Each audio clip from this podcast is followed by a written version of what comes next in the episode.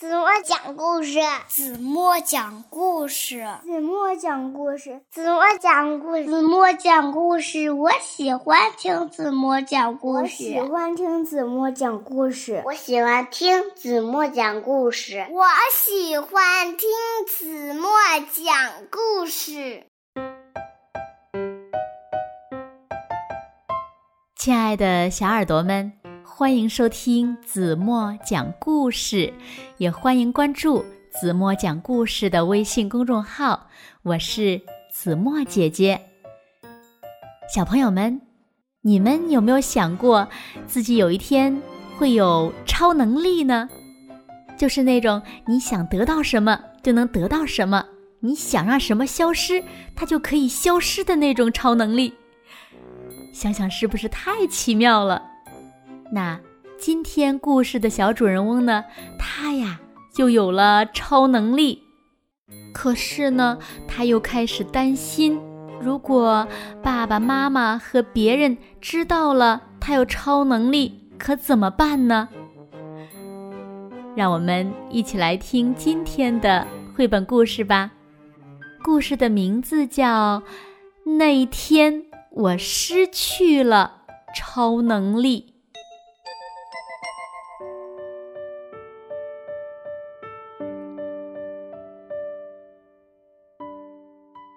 我发现我可以飞的那一天，我意识到了我和其他孩子不一样，所以呢，我开始持续不断的训练，来发展更多的超能力。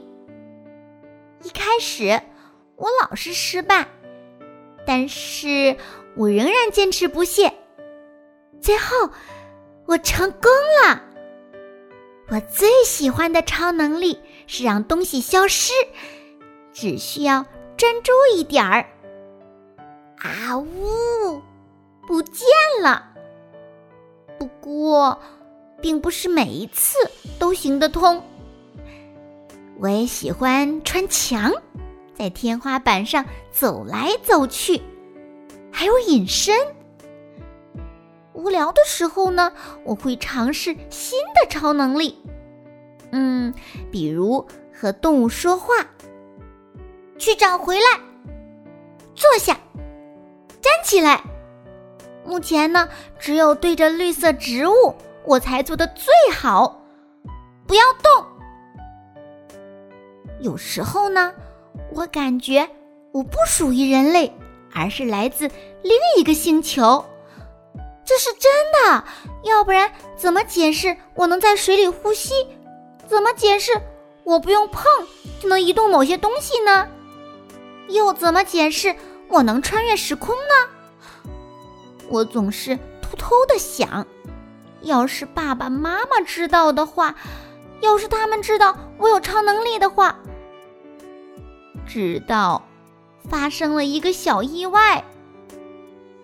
我只不过想在花园里安静的待一会儿，突然，啪！我的超能力不见了，没有了，结束了。我的膝盖好疼，好疼！我立刻放声大哭。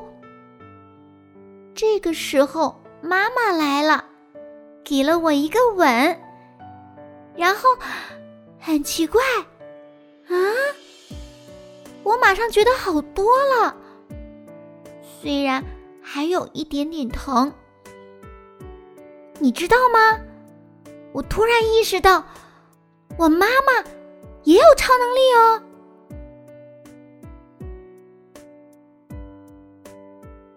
好了，亲爱的小耳朵们，今天的故事呀，子墨就为大家讲到这里了。真是充满了想象力的一个故事，对吗？那今天留给大家的问题是：如果给你一次机会，让你拥有一种超能力，你想拥有什么样的超能力呢？欢迎小朋友们把你们的答案在评论区。给子墨留言，让子墨看一看谁的想法最最棒了。好了，今天就到这里吧。明天晚上八点半，子墨依然会在这里用一个好听的故事等你回来哦。轻轻的闭上眼睛，一起进入甜蜜的梦乡啦。晚安喽。